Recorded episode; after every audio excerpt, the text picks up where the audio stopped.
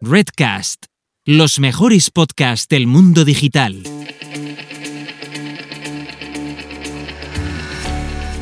Digital Selling para empresas del siglo XXI, episodio 83.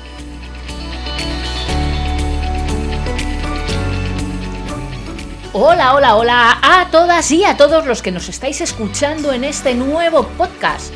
Hoy hablamos de cuidado, peligros cibernéticos, hablamos de ciberseguridad y por qué la necesitas tener siempre en tu negocio, en tu empresa y mm, en tu mente. En un momentito te lo explicamos con nuestro invitado y comenzamos.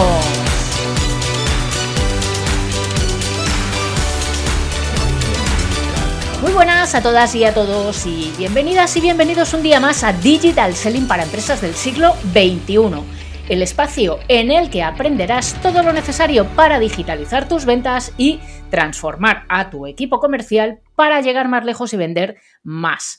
Yo soy Sonia Durolimia y como siempre me acompaña Nuria Teuler para charlar un rato y compartir con vosotras y con vosotros ideas, conceptos sobre digital selling, social selling y marketing digital. Muy buenas, Nuria, ¿qué tal? ¿Cómo vas? Hola, Sonia. Buenos días, tardes o noches a todos los que nos estáis escuchando. Pues yo de fábula, súper bien, súper Ah, bien, me alegro, me pero alegro.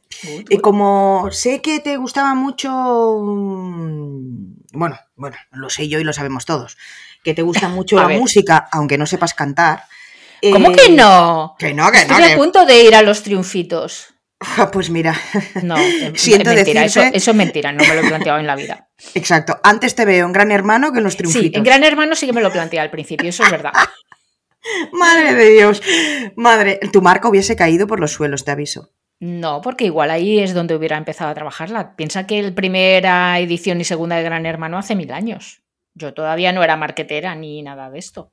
Por eso, por eso. Ahora estarían buscando en tus redes y bueno, encontrarían de ¿Te todas las... de- Qué horror. Qué horror, nena, qué Menos horror. mal, menos mal que no lo hice. En fin. Menos mal que te iluminaste en ese momento. Escúchame, que te, he bu- te he buscado una canción, a ver eh, si sabes cuál es. Últimamente me pones pruebitas de estas, ¿eh? Bueno, pues a ver si sabes de qué A va. ver, la cultureta, dije. Digital, exacto. Bueno, pues eh, escucha esta música.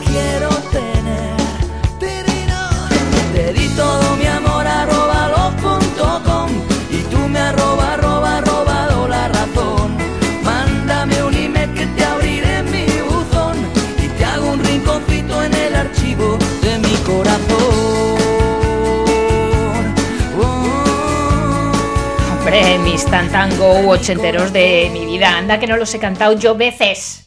Pues sí, señora. eh, la has Ay, acertado. todo mi amor arrobado com. Exacto. Bueno, muy el punto como este, muy, muy adecuado para el tema de la ciberseguridad de hoy y muy adecuado Claro. en general para el mundo digital en el que nos movemos. Exacto, pero tú has dicho que eran ochenteros. Bueno, esta Ochenteros. canción es del 99, nena. Uy, va. Imagínate si ha llovido desde entonces. Pero Los inicios. ya, ya llevaban años. Claro, vale, pero. me he equivocado de década, pero Vale, igual no son de los vale, 80, son de los 90, pero llevaban Pues tiempo eso. Tantango. Estas de las últimas, de hecho, que me suenan de ellos.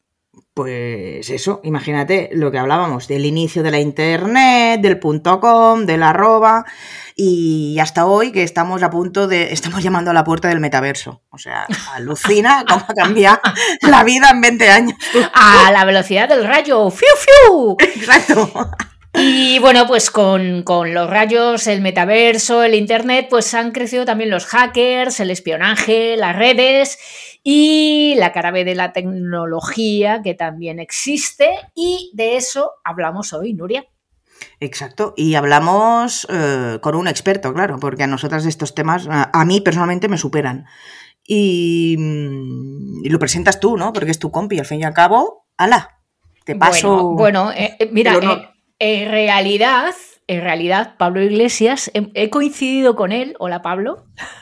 Hola, ¿qué tal? He coincidido con él físicamente una vez solamente. Creo Sí. que fue en Almería, en un congreso, Exactamente, sí, sí. sí. ¿vale? Y no sé, pues mira, me cayó muy bien. Mm, eh, la barbita esta que, que lleva todavía, ¿la tienes? Esa, esa La- bueno, barba- la tengo cada vez más larga. Cualquier día voy a, voy a parecer a Gandalf si sigo así. Pues solo te faltará ponerte de blanco, de gris y, y ya estarás. Con ¿eh? túnica, ¿no? Tal cual. Pues Pablo, la verdad es que siempre me ha, me ha generado súper buen rollo cuando le he visto en, eh, redes sociales. Eh, en LinkedIn está hiperactivo últimamente. Eh, su blog hace años que le leo, no todas las publicaciones que haces, porque últimamente publicas mucho y yo no llego a tanto. Normal. Y, y bueno, pues eh, de estas cosas que se confirman, ¿no? Cuando, cuando le tienes delante, porque además fue en, una, en un ambiente, fue en un congreso, pero nos conocimos en un ambiente más distendido, ¿no? De estos de cañeo, Sí, tapas sí, sí, y tal. Y entonces, bueno, pues estos molan más siempre. Y a ver, pues Pablo Iglesias, ¿quién es? ¿Quién es? Eh, Pablo Iglesias con Y en las redes sociales, ¿eh? Mm, consultor de presencia digital y reputación online, director de la consulta Cyberbrainers. Y él dice, ayudo a sacar valor y proteger la información que circula alrededor de tu organización a empoderar la presencia digital de tu negocio. ¿Qué? ¿Qué? ¿Es eso? ¿Eres ese? ¿Tú? Qué, qué bien, qué bien suena, ¿eh? Dicho así. Es- Es que es lo que tiene LinkedIn, que nos ponemos cosas muy bonitas.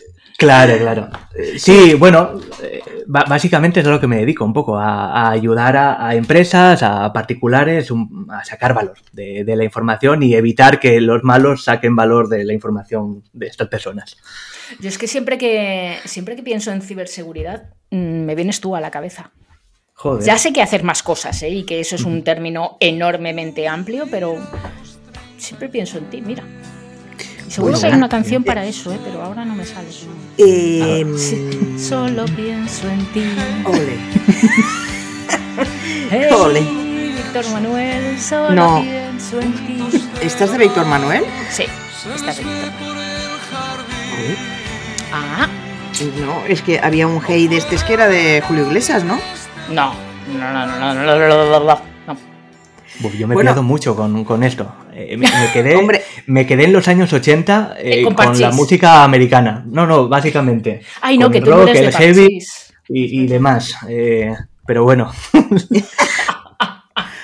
Bueno, va, venga, volvemos a, a, a nuestras cosas. Venga. Pablo, a mí una cosa que, me ha chocado así cuando te he buscado en LinkedIn y pones, pues eso, lo que todos ponemos lo que para que quede bonito y bueno, bonito y barato. eh, La primera palabra que pones es hacker. Sí, esto, mira, de hecho lo estabais hablando antes y, y iba a interrumpiros y digo, bueno, me voy a esperar. Em, eh, eh, eh, eh, lo hago aquí. Bueno, primero, hola, buenos días, buenas tardes, buenas noches a todos los que nos escuchan, que hemos empezado aquí a hablar como si, si, vamos, estuviéramos en, en una charla con unos amigos. Lo- con lo que quiero que os quedéis es que el término hacker normalmente se está utilizando mal y mm, lo utilizamos relacionado con piratas informáticos, con cibercriminales, que es lo que realmente a día de hoy es. Y tengo que deciros que generalmente lo que son los cibercriminales, la mayoría de los cibercriminales, de la gente que hace su negocio jodiendo, hablando mal y pronto eh, Sí. a, a las personas y a las empresas, no son hackers. ¿Por qué? Porque eh, el, el hacker, bueno, fue un término que se acuñó ya hace muchos años eh, en el MIT, en, bueno, en la Universidad esta americana de tecnología. Sí. Exactamente. Y, lo, lo utilizaban para definir a esos frikis, a esos geeks que llaman en, en Estados Unidos, que, que estaban todos aglutinados dentro de, de una especie de grupo de, que jugaban al ajedrez. Entonces, bueno, pues todos eran de aquella eran matemáticos y físicos, no existía la informática como tal, pero empezaban a toquetear esto de Internet y esto de, de los, de, de los unos y ceros. Y dijeron, ¿cómo nos podemos definir? Nosotros que nos gusta tanto esto, este mundillo, eh, que intentamos llevar como la tecnología un paso más allá. Y dijeron, mira, pues vamos a empezar a hablar de hackers. Eh, entonces el término fue evolucionando y a día de hoy lo que es ser un hacker es alguien que, que ama tanto algo eh, que es capaz de sacarle mucho más jugo que el resto de la sociedad. Pero mm, para que os hagáis una idea, no- no son malos necesariamente. No, claro, eh, vosotras sois hackers del, mun- del mundo del podcasting, del marketing. Eh, un, un cocinero es un hacker de la cocina. Eh, o sea que, que aunque normalmente lo asociamos con, con la informática, realmente se puede utilizar con lo que quieras. Y. eh, volviendo ya a, a nuestros días, los cibercriminales normalmente no son hackers porque no entienden de tecnología. Lo que hacen es compran herramientas que han desarrollado hackers o, o otra gente que apretan cuatro botones y te hackean, por así decir. Pero Ah. ellos no tienen ni idea muchas veces de cómo funciona. Suele ser, pues eso, eh, grupos criminales que antes, si hubieran eh, nacido el siglo pasado, pues estarían a- atracando a mano armada en la calle y ahora pues atracan eh, el mundo digital. Yo estaba pensando ahora que estabas hablando de eso, fíjate tú por dónde, ¿eh? Pues eh, esto es señalable, ¿eh? porque yo lo acabo de aprender, no tenía ni idea, ¿eh? Eh. Para mí un hacker es un ciberdelincuente, total. Eh, Eh, eh, hemos o sea- tenido una pelea terrible, perdona que te interrumpa, Sí, sí. Con, con la RAE, porque eh, antes el término hacker aparecía relacionado con pirata informático, que era también Sí. una definición muy de, de los años 90. Ajá. Eh, y ya hace unos años que conseguimos que, que no lo asocien. Pero Ah. igualmente, todo lo que es prensa, televisión, ya sabéis, esto Sí. lo habitual es que hablen, no, los hackers eh, han estado comprometiendo la seguridad de no sé qué. Y bueno, pues seguimos Ajá. viviendo con, con este problema. Perfecto. Bueno, con la RAE no me extraña que haya discusiones siempre, ¿eh? O sea, Sí, hay tanto que limpiar y depurar a- dentro de la RAE. y van a pedales además ellos. o sea. Sí, Tal sí. cual, sí. Va, Eh, arranco, Sonia. tira. Venga, pues mm, empezamos por lo más básico. Y así en cuatro palabras, Pablo. Eh. ¿Qué es la ciberseguridad? ¿Para qué sirve? ¿Y qué aspectos de la ciberseguridad debe tener en cuenta las empresas? Vale. Bueno, eh, mm, hablando de forma coloquial, Por supuesto. Eh, que la ciberseguridad, eh, yo diría que es eh, eso que separa tu negocio de dejar de ser un negocio, básicamente, y pasar a ser un, un problema. Eh, al Uy, final, Esta Hostia. definición, sí. Es muy su generis, ¿no? Por Dios, me he quedado así ahora a cuadros. no, pero eh, eh, es cierto, o sea, eh, eh, pasa mucho con la ciberseguridad y con los temas técnicos que normalmente eh, cuando hay, cuando la ciberseguridad está funcionando, el resultado que obtienes es que no pasa nada. Y eso es bueno. O sea, eh, el problema es cuando no estás haciendo bien las cosas, es cuando te das cuenta. eh, y te das cuenta para mal. O sea que mm, e- es un, un sector que no es muy agradecido. Porque mm, de cara al cliente, lo que le puedes enseñar es lo bien que lo has hecho porque no pasa nada. Y es como, vale, pues claro. Eso Eh, no el se ve, no se ve y es difícil de valorar. Exactamente. Entonces, eh, bueno, me, me comentabas eso, que para qué sirve, pues básicamente para que el negocio siga funcionando, para que nosotros nos levantemos por la mañana, miremos nuestra cuenta bancaria y el dinero siga estando ahí. Y mm, eh, la otra era, eh, preguntabas de ¿Qué qué, aspectos de... aspectos Sí. debe tener en cuenta las empresas? Vale, esto, bueno, supongo que luego iremos hablando más en detalle, pero eh, básicamente dentro de ciberseguridad hay como dos grandes patas. Está eh, la pata más técnica y la pata más humana, ¿no? Dentro de la pata técnica eh, es identificar los riesgos que atacan al, al dispositivo, al ordenador, al servidor, al servicio que utilizamos y minimizarlos. Y desde la parte humana lo que se trata es de concienciar de los riesgos que existen que atacan no a, no a nuestro eh, a nuestras cuentas, sino a nosotros como personas. Nos engañan y por tanto eh, entran ahí a acceder a la información o a, nuestra cuenta bancaria, a lo que, a lo que sea. Hay como esas dos grandes, grandes eh, patas y generalmente, ya, ya os comento y, adelanto el tema, eh, la mayoría de ataques actuales tienden a atacar la parte humana, porque Claro. es la más débil de la cadena. Es Porque muy somos fácil más engañarnos. tontos, ¿no? Claro, Sí, eh, eh, eh, somos más, confiados. o ignorado- Claro. ignorantes en este aspecto, ¿no? Sí. Em, por enésima vez, pues eh, al hilo de lo que estás comentando, Pablo, toca hablar del teletrabajo, ¿no? Que, que tan de moda puso el COVID o sigue poniendo de moda el Sí. COVID. Ah, yo hay una cosa que, que, mm, sigo, si- no lo entiendo, ¿eh? y, he leído el concepto mil veces y a ver si soy capaz contigo hoy de decir, vale, el VPN. Porque Ah. yo voy leyendo por ahí, yo voy leyendo por ahí, y sobre todo Norton, ¿no? Que es mi, mi, antivirus. Y eh, me va diciendo, actívate la VPN en el móvil, actívate el VPN. ¿Qué es el VPN y, y por qué siempre lo escucho relacionado con el teletrabajo? Vale. A ver. eh, ¿Lo tengo ¿cómo que poner o no? ¿O sí o, o qué? ¿O Sí. qué? ¿Qué hago con A ver eso? cómo, cómo explicamos un tema técnico sin que suene técnico. Ya, Eh, eh, nada, a ver, mm, básicamente eh, pensad que, mm, imagínate, eh, eh, quieres entrar en pabloiglesias.com para leerme, ¿no? Entonces, eh, tú coges tu dispositivo y escribes pabloiglesias.com y le das a Enter. Cuando haces esto, realmente tu, tu- tu navegador lo que está haciendo es eh, llamando al servidor donde tengo colocada la web pidiéndole, oye, envíame la web. Y mm, el servidor te responde con los datos de la web, las imágenes, el texto y todo esto, para que tu navegador lo interprete. Eso es como funciona una conexión normal, sencilla, ¿vale? Cuando utilizamos una VPN, lo que hacemos es poner un, un servidor en el medio, de forma que nosotros eh, llamamos a ese servidor de la VPN, servidor Sí. VPN, ¿Sí? y ese servidor VPN es quien llama a, a mi web en este caso.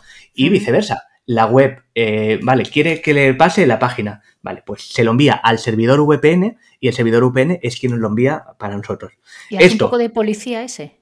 Eh, claro, el, eh, la cuestión es que gracias a ello lo que sabemos es que la conexión que hacemos desde nuestro dispositivo hasta el servidor VPN va cifrada, va protegida, para que nos entendamos. Vale. Cosa que no podemos asegurar de la otra manera.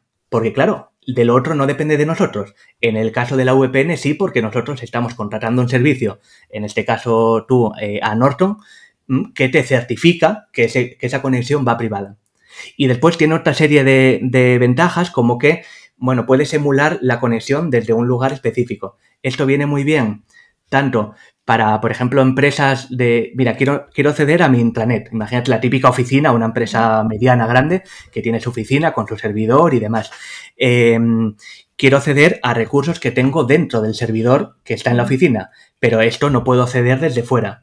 Eh, y claro, estamos en confinamiento o tenemos teletrabajo o lo que sea y necesito poder acceder desde fuera. Pues gracias a la VPN lo que hacemos es emular que nos conectamos desde la oficina, porque el servidor VPN va a estar en la oficina. Entonces, a ojos de todos los sistemas que haya internos, quien está conectándose es alguien que está sentado en, en el, en el despacho de, de la oficina. O, desde el punto de vista del usuario normal, estamos de viaje. Imagínate, mm, bueno, eh, con Elia estuve hace nada, dos semanas, nos fuimos a Cali, que ella tenía que dar una charla y demás. Imagino, imagino, imagínate, me imagino, total. Te, te lo Oh, imaginas, ¿no? guay. Sí, pues, eh, eh, pues en ese caso, imagínate que queremos ver una peli española de Netflix, pero claro, estamos en Colombia y a lo mejor no, no directamente Netflix no tiene en el catálogo de Colombia esa película o no tiene los derechos o lo que sea. Pues nosotros, como teníamos una VPN instalada, en la VPN emulamos que nos conectamos desde España y a ojos de Netflix estamos conectados en España. Entonces, bueno, esto, dicho así de una forma rápida, nos permite conectarnos a conexiones eh, Wi-Fi públicas, como puede ser la de un hotel, sin el miedo a que nos puedan robar los datos, nos permite emular conexiones desde fuera. E- Es una herramienta muy potente y, y sobre todo ahora que estamos, como tú bien decías, con el teletrabajo, el trabajo en remoto y todo esto, mm, cada vez es más necesaria por, por, por estos motivos, vamos. Lo he entendido. Gracias. ¡Yujú! Bien, lo conseguí. Eh, es que ya, Vale. ya de por sí po- podían haberle puesto un nombre más bonito, VPN. O sea, ya te quedas así Que ya como, madre la- mía. Sí, te cue- cuesta incluso de recordar. V, v, Claro. ¿V qué? ¿V qué? Eh, vale, ahora y además entiendo el porqué, el porqué para el teletrabajo. Vale, perfectísimo. ¡Qué bien! Gracias. Eh, lo, lo oye, instalaré, lo instalaré. Y, y esto así, eh, eh, O sea, mm, ahora que lo estabas explicando, yo Sí. siempre lo he utilizado cuando trabajaba eh, en empresas, por lo que comentabas tú, porque desde casa me metía al servidor de la empresa, ¿no? Claro, claro. Claro. Pero yo ahora que trabajo sobre mi ordenador aquí en casa, eh, o sea, te- y cuando yo me voy con mi ordenador, si me voy fuera, me, me llevo mi ordenador. Entonces, Claro. ¿tengo que tener un VPN también? Mm, A ver, bueno, como todo, a- aquí no obligamos a nadie. ¿eh? Eh, cada uno es libre de hacer lo que quiera, por lo menos hasta que se muestre lo contrario, ¿no?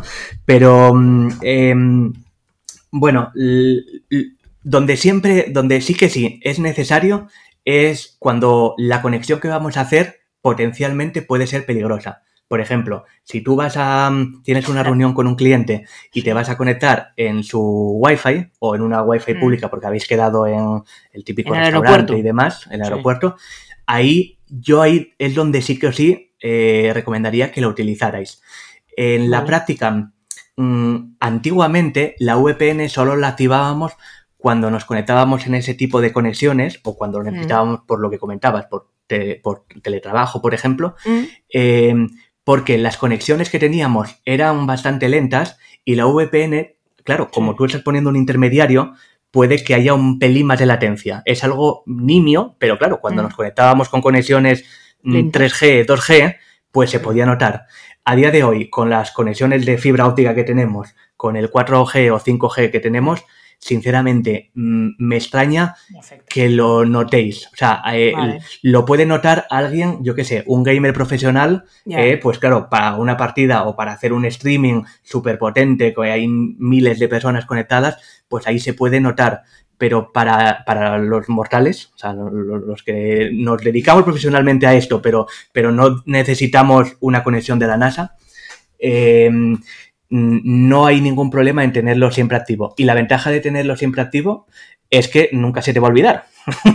Entonces, eh, mal no te va a hacer eh, y en todo caso va a evitar, bueno, mínimamente, pues algunos riesgos de, de seguridad. Eh, resumiendo, que, que si ya la tienes contratada, mm, que la puedes dejar por defecto y así te olvidas del tema. Que, se, que cuando tú enciendas el ordenador o el móvil, por defecto se conecta a la VPN y listo.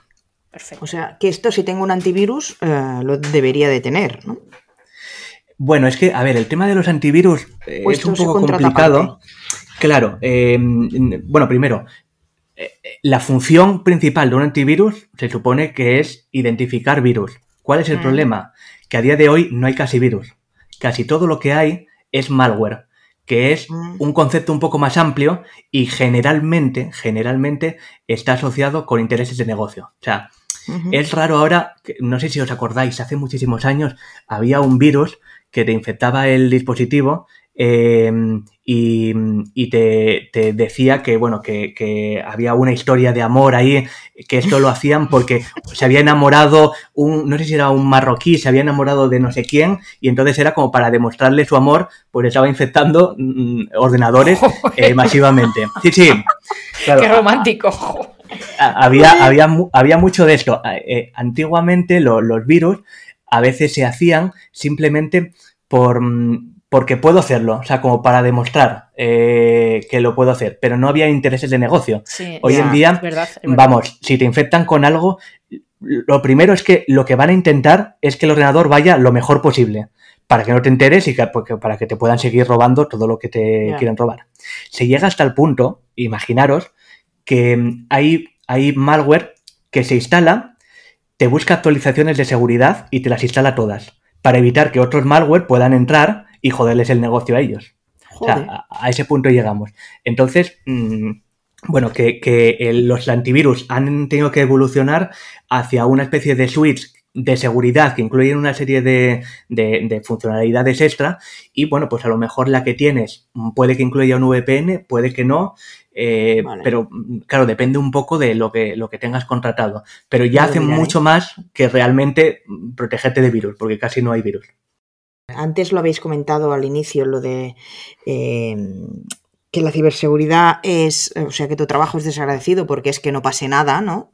Sí. Y entonces, claro, de ahí también que las empresas, pues, o igual no lo valoren eh, realmente el trabajo que hay ahí detrás, o incluso mm, aquí hablando de, eh, de pymes, ¿no? que es a quien más, con quien más hablamos, por decirlo así, a quien Claro. más nos dirigimos, eh, igual no encuentran mm, el momento o la necesidad de hacer una inversión constante en ciberseguridad a día de hoy. Sí, ¿no? no- normal, normal. Entonces, mm, la pregunta es, eh, como pyme, ¿por dónde empiezo a protegerme? O sea, ¿qué es lo mínimo que, mm, eh, el producto mínimo viable que debería tener cualquier pyme para, para invertir? O sea, es decir, si tienes, yo qué sé, X dinero, mételo ahí, Claro. porque eso es lo primero que tienes que hacer. Claro. ¿Cuál sería? Em, vale, a ver. Em, bueno, eh, en general, eh, ser pyme tiene cosas buenas y cosas malas. La, la mala la conocemos todos y es que la parte económica eh, es muy Eso. limitante. Eso, Eso. por supuesto. Eh, pero también tiene la parte buena mm, de que mm, generalmente tenemos todo por hacer y no, no hay muchos activos informacionales comparado con una multinacional o, o una, o una mediana empresa, ¿no? Entonces, mm, ¿qué recomendaría? Pues fíjate, eh, lo que mm, lo más sencillo es eh, si tenemos que gestionar mm, documentación, eh, archivos, o sea, si tenemos que trabajar que haya un equipo mínimo y ese equipo tiene que acceder a una serie de, datos compartidos, yo antes de meterme en, en como, bueno, como se hizo históricamente, que era eh, montar tu propio servidor, eh, aunque fuera en casa, y de ahí tener todos los datos y conectarte a él y demás, yo apostaría por un servicio en la nube, como eh, G Suite de, de- de Google o el Office 365 de, de Microsoft, o sea, el que Mm. elijáis es un poco indistinto. ¿Por qué? Porque, bueno, además de que a nivel de funcionalidad, de usabilidad en el día a día, eh, son, vamos, son muchísimo mejor que lo que podamos montar en pequeño nosotros, Mm. eh, parte de, de los riesgos de seguridad los van a cubrir ellos. Y estamos hablando de Google, de Microsoft, o sea, de empresas muy potentes que, bueno, que es difícil que les consigan atacar. Entonces nos evitamos alguna serie de, de problemillas. Uno de los más habituales que, que está afectando a pymes estos últimos años mm, cada vez con más intensidad, y probablemente lo hayáis oído por ahí, es el ransomware. Ese Mm, nombre que, sí. que- que en algunos programas de televisión decían el Ramonware. Pues el Ramonware El Ramón. De Rambo- de Rambo. De Ramón, de Ramón. o de, No, no, no, de de, Ra- Rambo, de de Ra- Rambo. O, o de Rambo, bueno, a saber, sí. Pero yo esto lo he visto, ¿eh? En telediarios y cosas así. El Ramonware. Yo, madre mía, ¿qué será eso? O sea, terrible, con ese nombre no puede ser nada Te bueno. asustas, te asustas, claro. Bueno, el, el ransomware es un malware que lo que hace es que cuando entra te cifra los, archivos. De forma que tú cuando intentas acceder a, a tu Excel, eh, te dice que eso no es un Excel, que no puedes abrirlo. Y te salta un pantallazo por ahí que te dice, eh, si quieres recuperar acceso a tu información, tienes que pagarnos tanto en Bitcoin, en Ethereum, en lo que sea, en criptomonedas generalmente. Es un problema gordísimo porque mm, de repente pierdes el control de toda tu empresa. O sea, es así. Eh, es terrible. Eh, en esos casos, por ejemplo, si, si hubiéramos utilizado algo como G Suite, tenemos dos ventajas. Y es que la primera, podemos acceder a una versión anterior del archivo. Por tanto, podríamos recuperarlo. Claro, ¿qué pasa? Que si lo recuperas en el mismo dispositivo que está infectado, se vuelve a cifrar y volvemos otra vez en el problema. Claro. Pero eh, tiene también la ventaja de que, y esto sí es eh, particular de Google, en el caso de los archivos que se generan mediante la suite de G, de G Suite, el- para que nos entendamos, el Word, el Excel que tiene Google, eh, este, el- en el Drive, en el Google Drive, Sí, sí. esto como tal no son archivos, son como si fueran eh, un acceso directo a, una, a un documento en la nube. Eh, ¿Y qué ventaja tiene esto? Que no tiene ninguna extensión. No es un archivo que un cifrado de ransomware lo pueda comprometer. Entonces tenemos doble ventaja. Eh, si lo hubiéramos, si ese mismo archivo lo tenemos en un servidor y el servidor lo cifra, perdemos el acceso a él y o bien tenemos que buscar a ver si hay manera de descifrarlo con alguna clave, con algún antivirus, con algo, algo que nos puedan ayudar, o bien tenemos que pagarle a cibercriminales, que ojo, tú a lo mejor pagas y estás pagando a alguien que la ética no brilla por su ausencia. Entonces puede ser que tú pagues y directamente te digan, vale, muy bien, pues ahora tienes que volver a pagar, porque no me sale de los huevos eh, pasarte la forma de, de solucionarlo. Eh, y eh, si lo hubiéramos tenido con, con algo como G Suite, pues mm, bueno, pues ya veis que es mucho más sencillo que lo podamos recuperar. Entonces, hay una serie de, de, mm, de riesgos que minimizamos con estas herramientas y además son muy económicas. Si tuviera que invertir en algo, mm, yo diría que sería por aquí. Vale. Trabajar en la nube, básicamente. Exactamente, sí. Bien. Y has dicho un malware que mm, no sé si, me a- si atreverme a, a volver a nombrarlo, no sea que aluda a Sí. Rambo otra vez. Acuérdate, el, el, el Ramonware. Ramón. ¿Qué, qué, qué otros hay por ahí? Porque el, el el phishing y estas cosas Sí. también andan, ¿no? Vale, sí. a ver. Así habituales que, que se Eh, puedan eh, encontrar unas las empresas eh, habitualmente. O más frecuentemente, vaya, no habitual, pero Sí, em, a ver, a nivel de empresa, el principal riesgo actualmente es el Ramonware y generalmente entra por un vector de ataque que es lo que tú decías, el phishing, los fraudes. Em, phishing como tal no es un, un- malware, eh, no es un- una pieza de código que comprometa algo. Eh, el phishing mm, se llama a todos los tipos de fraude que se han hecho toda la vida. O sea, el timo de la, de la estampita. Es lo mismo. cuando- En offline. Es que- es en offline, Claro, exacto. e- exactamente, es lo mismo, pero, pero en online. Eh, entonces, mm, la forma, lo que os comentaba antes, ¿no? Que la mayoría de, de los ataques que reciben las empresas y los particulares hoy en día son ataques eh, humanos, son ataques de ingeniería social, de engañar a la persona que está, que está eh, entre, entre la pantalla y, y el teclado, básicamente. Y, y bueno, pues para eso utilizan tácticas, mm, las mismas tácticas que también utilizamos en marketing para, para intentar que la gente compre nuestros productos. eso, Pablo. Bueno, es que hay que decirlo todo, hay que decirlo todo. Lo que pasa que un poco Pero somos menos más honestos éticos. nosotros. Somos, nosotros somos un poco más, general. ellos son un poco menos, pero bueno, eh, ahí estamos.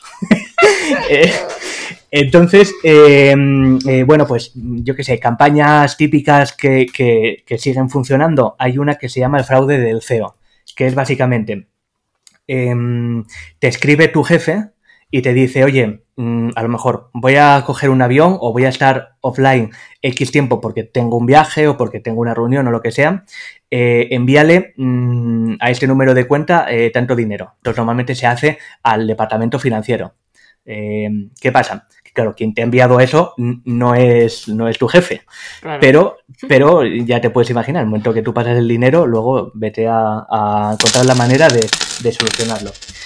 Otro también muy habitual, mm, te llega un email de alguien que no conoces, una empresa que no conoces, pero tú incluso puedes entrar en la página web y ves que es una empresa española de tu sector y lo que tú quieras, y te dice, oye, por aquí te envío la factura o por aquí te envío el albarán y hay un PDF o un Word. Claro, tú en el momento que lo abres, ese PDF viene con regalo, viene con un, con un ransomware a lo mejor, viene con algún tipo de malware. Pues ya la has liado. Si ese dispositivo está conectado a la red de la empresa, pues acceden también a, lo- a los archivos del resto de la empresa, etcétera, etcétera. Esos son como mm, los típicos ataques, es la forma de, de- de infectar. Hay muchísimos más a, a nivel personal, eh, o sea, a nivel de no de empresa, sino de, de cualquiera de nosotros. Uno que, uno que está funcionando ahora muchísimo, que de hecho eh, publiqué hace como cosa de dos meses un artículo explicando cómo funcionaba y me, me están escribiendo muchísima gente, pero muchísima, Mm. es eh, uno que te escribe un chulo, un chulo de, de prostitutas, vamos, y te dice que te escribe por WhatsApp y te dice mm, básicamente que dejes de molestar a sus chicas o a sus chicos, dependiendo de, del ese. Que, Y te escriben por eso, no quiero pensar por qué te escriben. Claro, En ¿no? Eh, Lo hacen masivamente por WhatsApp y demás, ¿eh? Te, te dicen, oye, eh, deja de molestarme. Claro, tú miras la foto y es un rumano de 4x4 y dices, hostia, ojito, eh, a, ver, a ver si tal, ¿eh? Que si no, te van a hacer una visita a ti y a, a donde trabajas, eh, etcétera, etcétera. Entonces, claro, aquí se junta que habrá algunos casos en los que a lo mejor dicen, oye, pues, pues puede ser verdad. Claro. Eh, mm, voy a ver qué, qué pasa. Y habrá otros en los que mm, dicen, a ver, es imposible, porque yo no consumo ese tipo de servicios, pero claro, imagínate lo que puede pasar si van a mi, a mi trabajo eh, unos chulos a decir Claro. que, oye, que Ramón eh, anda molestando a las prostitutas. Eh, entonces, claro, ¿cómo se solucionan? Pues pagando. Eh, tú pagas una extorsión y entonces, en principio, te dejan, te dejan en paz. Y, y- y lo, lo publiqué porque me, me pareció simpático y me estoy encontrando, vamos, casi cada semana gente, oye, muchísimas gracias, eh, ¿qué, qué harías tú en este caso? Porque estoy muy nervioso y claro, tengo miedo que mi pareja se entere. Digo, madre mía, o sea, yo, pensé que esto era menos común, pero no, no, o sea, está afectando muchísimo. Qué bueno. Oye, eh, ahora cuando estamos hablando de esto, ¿qué es y cuáles son los principales riesgos reputacionales para mi marca? Vale. Eh, bueno, la ingeniería social, vuelvo a lo mismo, es lo que hacemos eh, en marketing, en ventas, en publicidad, eh, para intentar condicionar a la compra, pero aplicado al mundo de la, de la ciberseguridad. De hecho, ¿Eso no era el copywriting? Sí, también, también, claro. De, de hecho, hay unos principios que creo que se llaman los principios de Maciej o algo así. Bueno, el nombre Maciej creo que era. Bueno, eh, un, un nombre de estos mm, extranjeros que definió unos, los, son los principios de la persuasión, ¿no? Y, y- y es que se aplican exactamente igual en, en- en cibercrimen. Entonces, pues bueno, pues están eso, el principio de la autoridad, ¿no? El que, se- como lo del fraude del CEO, al final es tu jefe quien te lo está diciendo. Tú eres un trabajador y por tanto, oye, si te lo dice tu jefe, mm, tienes que, que hacerlo. Hay un principio del compromiso, compromiso social que también se aplica en, en muchas campañas de phishing. Lo que hacen es, eh, a lo mejor envían un email y se lo envían a varias personas del departamento. Entonces, eh, y tiene que tomar acción una de ellas específicamente. Mm, Pero claro, como en el propio email están los demás, eh, mm, aunque sea inconscientemente, eh, pensamos que es más verídico y a lo mejor nadie hace caso porque dice, vale, esto lo tiene que hacer Pepito, eh, yo paso del tema y. Pepito siente la presión de que el resto, entre comillas, están mirando. Eh, ujú. Son como eso, son un poco, son técnicas de persuasión que atacan a, a nuestra, a, a nuestra, a nuestro cerebro, eh, que, que somos muy débiles para, para este tipo de, de, mm, de situaciones. El principio de urgencia, ¿no? El, el hecho de que todo tiene que ser para hoy. O sea, eh, te envían algo, eh, te lo acabo, te acabo de enviar, eh, por favor, ábrelo ya, es urgente, o es una oferta que acaba en 24 horas todo para que, para que no te pares a pensar y digas, hostia, eh, a lo mejor Voy. esto es un timo, no, no es real. Eh, eh, eh, es, Esas es son las fórmulas de, esas son las fórmulas de copywriting, fuera de broma, ¿eh? Claro, claro, no, no. Las pues, que cuatro U's acabas de decir. Claro, claro, sí, eh, que son exactamente igual, son lo mismo, se aplican los mismos principios. Lo que pasa es que, que en unos se aplican para intentar fomentar ventas o lo que quieras y en las otras pues se fomentan ventas pero de otra manera. Ya, ya, ya. Cobros, se fomentan cobros. Exacto, sí. Sin que haya venta de por medio. Exacto. Joder. Vale, yo tengo, mm, yo tengo una curiosidad, Pablo, sobre Sí. la seguridad cognitiva. Eh, porque escuché con, con Microsoft, eh, no me acuerdo Sí. cómo se llamaba el programa que tenían, pero eh, es como que, que los ciber, los hackers mm, o los piratas tecnológicos. eh, Vale, los cibercriminales. Sí, sí, esto, los Ha- hackers. no, que hackers- ahora que ya sé que los hackers son buenos. buenos. sí, No, los hackers los hackers somos los que luchamos contra los malos. Pues venga, los piratas, los malos, Venga, sí. mm, suelen ir por delante un poco con, con- con los avances tecnológicos y demás. Eh, estuve leyendo durante un tiempo, además lo, lo seguí bastante de cerca, que, que Microsoft estaba desarrollando un, un programa pues, que se encargaba de aprender de forma cognitiva. Es por eso que llamaban la Vale. seguridad cognitiva, ¿no? Entonces, eh, lo presentaban como la única manera mm, de, de realmente prevenir los ciberataques, pues porque, Claro. porque vas aprendiendo, ese programa va aprendiendo a la vez que va que le van impactando, ¿no? Claro. Porque sí. generalmente vamos por detrás, con la ciberseguridad vamos por detrás de los ataques. Siempre lo que vemos son parches a los ataques que conocemos, pero Claro, ¿cómo poder claro. ir por delante? Sí, sí, a ver, bueno, en este caso, ya sabes, lo- los términos, cada empresa los llama de una manera. Eh, si Microsoft lo ha llamado seguridad cognitiva, genial, pero bueno, que, que- que esto lo están haciendo, en principio, todas las grandes empresas de seguridad, eh, es hacia donde tiran, ¿no? A intentar aplicar sistemas de inteligencia artificial, porque es lo que es, Machine Learning, inteligencia artificial, para intentar predecir, predecir por dónde pueden ir los tiros. Eh, el problema es el que comentas, es decir, eh, las medidas de seguridad que, que aplicamos son medidas basadas en los hechos, pero es que primero tiene que haber hechos para poder hacer una contramedida. De hecho, en, eh, los antivirus, el, el formato tradicional de antivirus, no lo que tenéis ahora mismo instalado en vuestros ordenadores, que ya utiliza Machine Learning para intentar eh, encontrar las maneras, pero el concepto clásico de antivirus era un listado, como si fuera un, un Word, en el que van apuntando eh, una serie de, de- elementos que son potencialmente dañinos. Cuando ves, cuando por ejemplo en un código aparece esta función, ojo, puede ser un potencial virus, porque históricamente eh, han visto que varias veces en las que se repetía esa función en particular, pues provenía de algún tipo de, virus. Y es como funcionan. De hecho, se llaman listas blancas y listas negras. Eh, las listas blancas son cosas que, que son permitidas y las listas negras las cosas que no son permitidas. Y a veces la seguridad se basa en listas blancas, en permitir solo algunas cosas y no permitir el resto por defecto, o en listas negras. Permito, por ejemplo, que, que el trabajador acceda eh, a cualquier página web menos, yo qué sé, Facebook, menos mm, no sé qué de torrent, menos páginas porno, porque no me interesa que accedan. Y eso es como, como se funcionaba históricamente. Mm, por supuesto, los tiempos cambian. Ahora mismo la moda está en el machine learning, en la inteligencia artificial, en todo esto.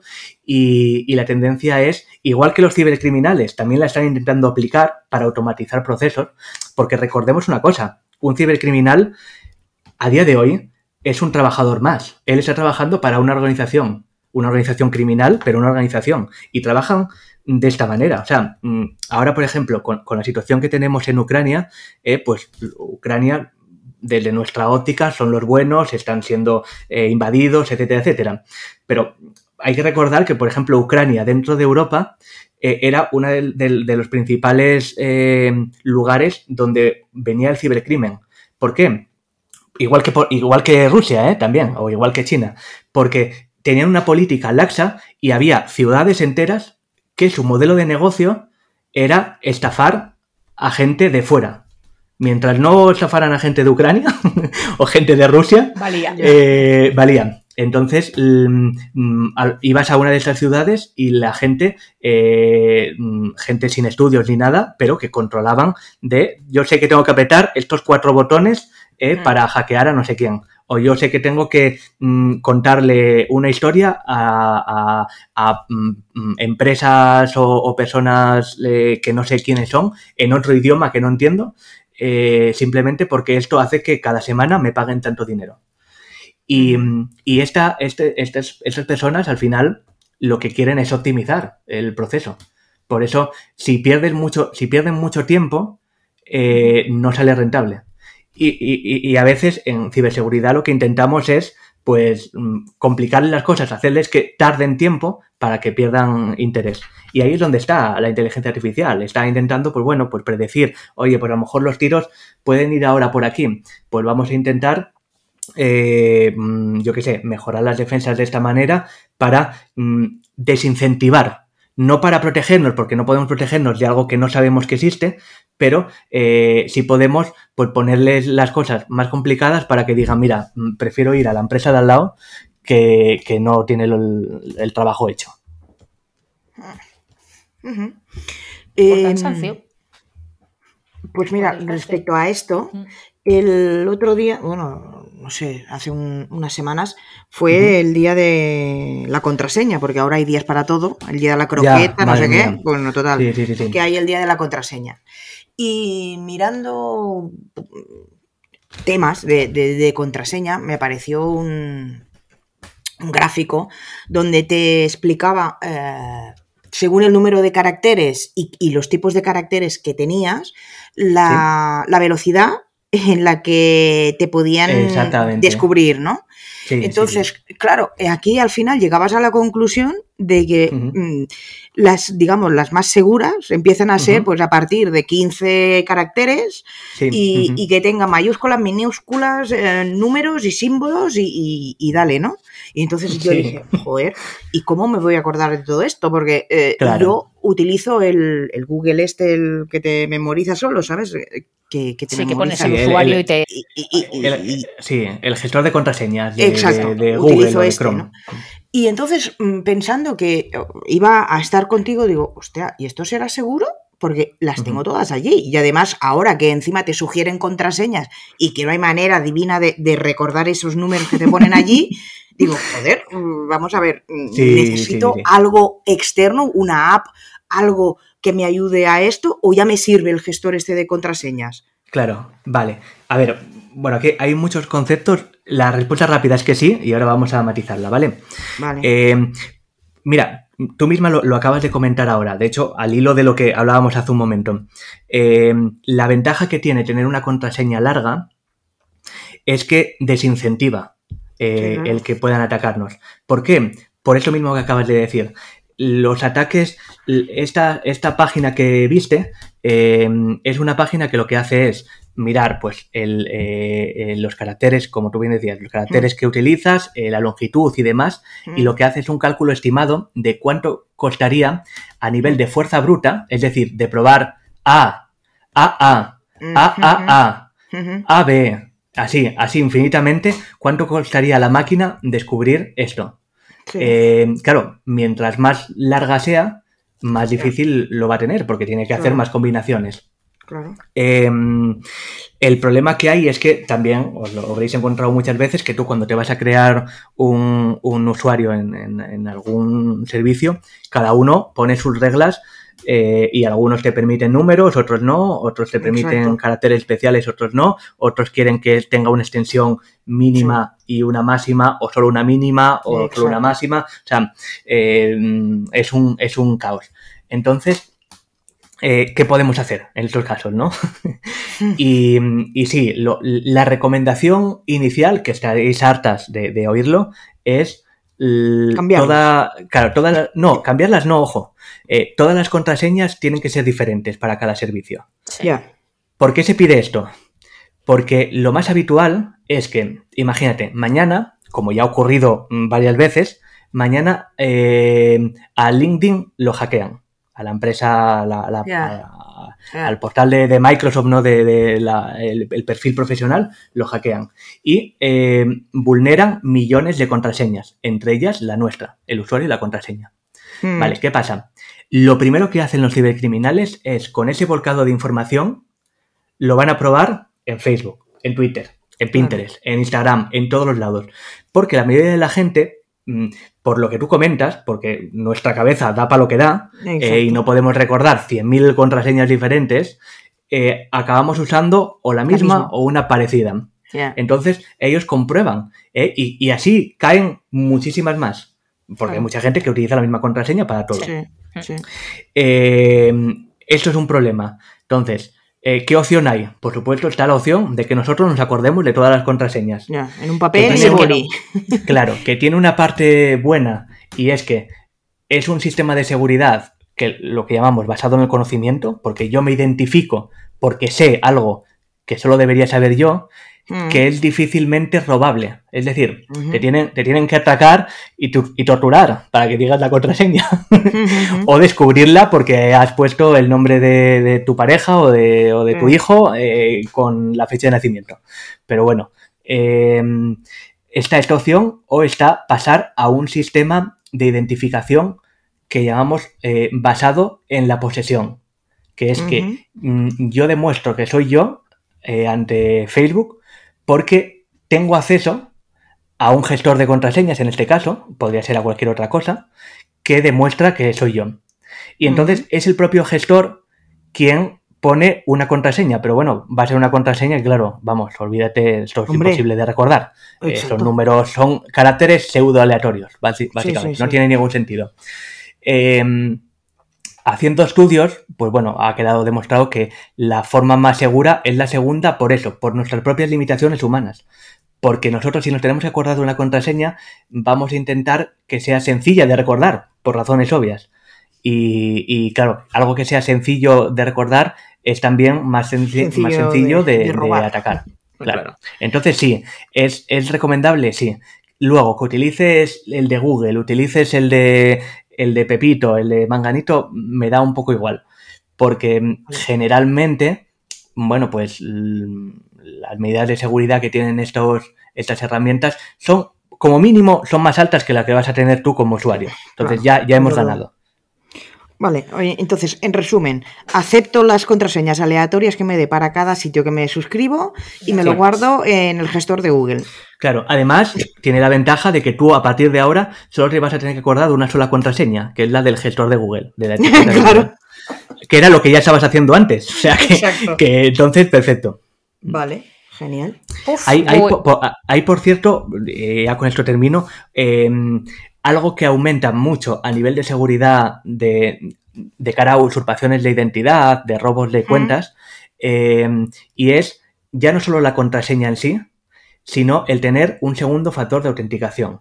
Ah, sí, Se esto llaman también. dos fa. Sí. Vale. Claro, esto, mm, para alguien que nos, haya- nos esté escuchando ahora y dirá, Dios mío, mm, ¿qué nos está contando Pablo?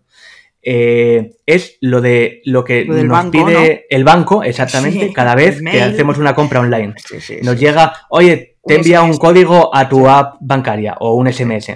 Metes el SMS y ya está. Eso es un segundo factor de autenticación. Lo que pasa que he dicho más bonito. Eh, y esto, esto minimiza mm, mm, enormemente los riesgos de robo de cuenta. Por eso, esto sí os recomiendo que lo activéis en todas las cuentas que podáis. En vuestros Vale. perfiles sociales, por supuesto en la cuenta de Google o Vale. Hotmail o la que utilicéis de correo principal. Porque es que, aunque eh, en el caso que comentábamos antes, ¿no? Que te que atacan a LinkedIn y roban todos los usuarios y contraseñas, aunque tengan tu usuario y tu contraseña, cuando quieran entrar van a necesitar ese segundo factor de autenticación. Y para obtenerlo, la única manera es o hacerte un ataque dirigido a ti, una cosa muy complicada, que os digo que mm, para gente que no somos Pedro Sánchez en España, no va a ocurrir, Ya. eh, porque sale muy caro y, y no interesa, o, eh, o te tienen que atracar físicamente, o sea, tienen que irte y mm, robarte el móvil delante tuyo y, y obtenerlo. O sea que... Ya, ya, ya. Ok. Vale, pues, uff, de unido que dicen los catalanes, ¿no? O- Sí. Y no, y aquí mía. podrías estar hablando rato y rato, porque claro. Madre mía. Bueno. Eh, lo que está claro es que no es un tema banal. Eh, Empresas, pymes, pequeñas, medianas, da igual el tamaño. Está claro que la, la seguridad eh, mm, tecnológica tiene que estar sí o sí. Mm, Empezando por password y siguiendo incluso, mm, lo hemos dicho, no hemos dicho directamente, pero eh, Pablo, entiendo que Sí. por una formación a, a los propios Claro. empleados. Claro. de- de que- Exactamente. De que, sepan los buenos hábitos que, que necesitan eh, incorporar a sus tareas Sí, sí, sí. rutinarias Claro. en el, en el Que- su puesto de trabajo, vaya. So- sobre todo que eso, que, que identifiquen las campañas de phishing.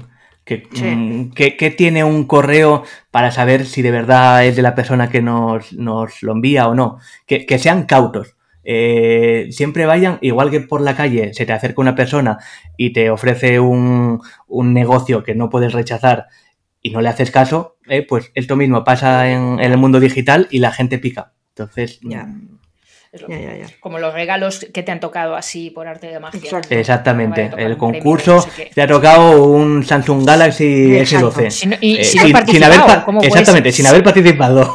Eh, Sí, sí, sí. Sí, sí. Bueno, Pablo, mil gracias. Oye, antes de despedirnos, eh, hombre, con todas las cosas que has dicho, evidentemente este es un tema hiper especializado y, y bueno, pues eh, si alguien, empresas de cualquier tamaño necesitan contactar contigo para que les ilustres, eh, para que les eh, te contraten servicios también de ciberseguridad, Claro. ¿dónde te encuentran? Tu momento spam. Ah, bueno, bien, bien, bien. El momento spam. Ah, este mola, este mola. Sí, nada. eh, el- el- básicamente, yo tengo una página de marca personal que es Pablo Iglesias, todo junto, la primera I con Y, pabloiglesias.com.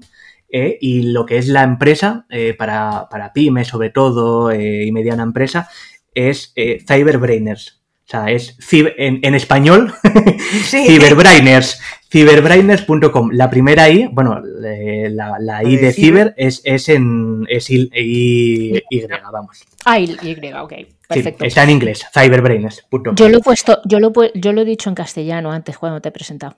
Bueno, pero bien, porque al final eh, eh, eh, en, en España somos así, eh, españolizamos todo. El Después otro- nos, nos escuchan gente de Latinoamérica y dice, joder, qué mal hablan Qué mal inglés en, Pues España. sí, es que hablamos muy mal. El otro día nos reíamos con, con el pipeline, con el pipeline, nos reíamos con Sí. el pipeline, el pipeline. Sí, sí, sí. Eh, perfecto, chicas, chicos, pues eh, ya sabéis, eh, a- os dejamos en los comentarios de, del Los enlaces del y artículo, todo, todos sí. los enlaces que acaba de comentar Pablo para que sea sencillo encontrarle. Y, y muchísimas gracias, Pablo. Gracias, Pablo. Estar por aquí. No, la- Guau, la- esta, las gracias a vosotras. por esta entrevista contigo es como de ahora sé que no sé nada. Bueno, y yo es, Bueno. Tengo que meterme en todos mis perfiles y, y poner Y el segundo factor de autenticación. Pero eso está bien porque así tendremos excusa para volver. Pues, pues Exacto. pues Segunda ahí parte, queda, seguro. ahí ¿eh? queda. Seguro. Gracias, Pablo. Nada. Besazo. Muchísimas gracias. Bueno, pues hasta aquí el episodio de hoy. El próximo martes hablaremos del green marketing, el greenwashing y cómo esto afecta a tu imagen de marca y comunicación corporativa. Eso te gusta a ti, ¿eh? Hombre, además es que es el día, será el día del medio ambiente, habrá pasado más o menos. Por eso Pues limpiemos. vamos a estar verdes ese día. Venga, venga. Pues aquí estaremos como cada martes dando consejos de digital selling, de social selling y de marketing digital para que tu empresa y tus empleados vendan más en online, que hoy es quien manda. Eh, si quieres saber más sobre cómo aumentar la productividad de tu equipo comercial, visita nuestra web leaderselling.com y mira cómo podemos ayudarte.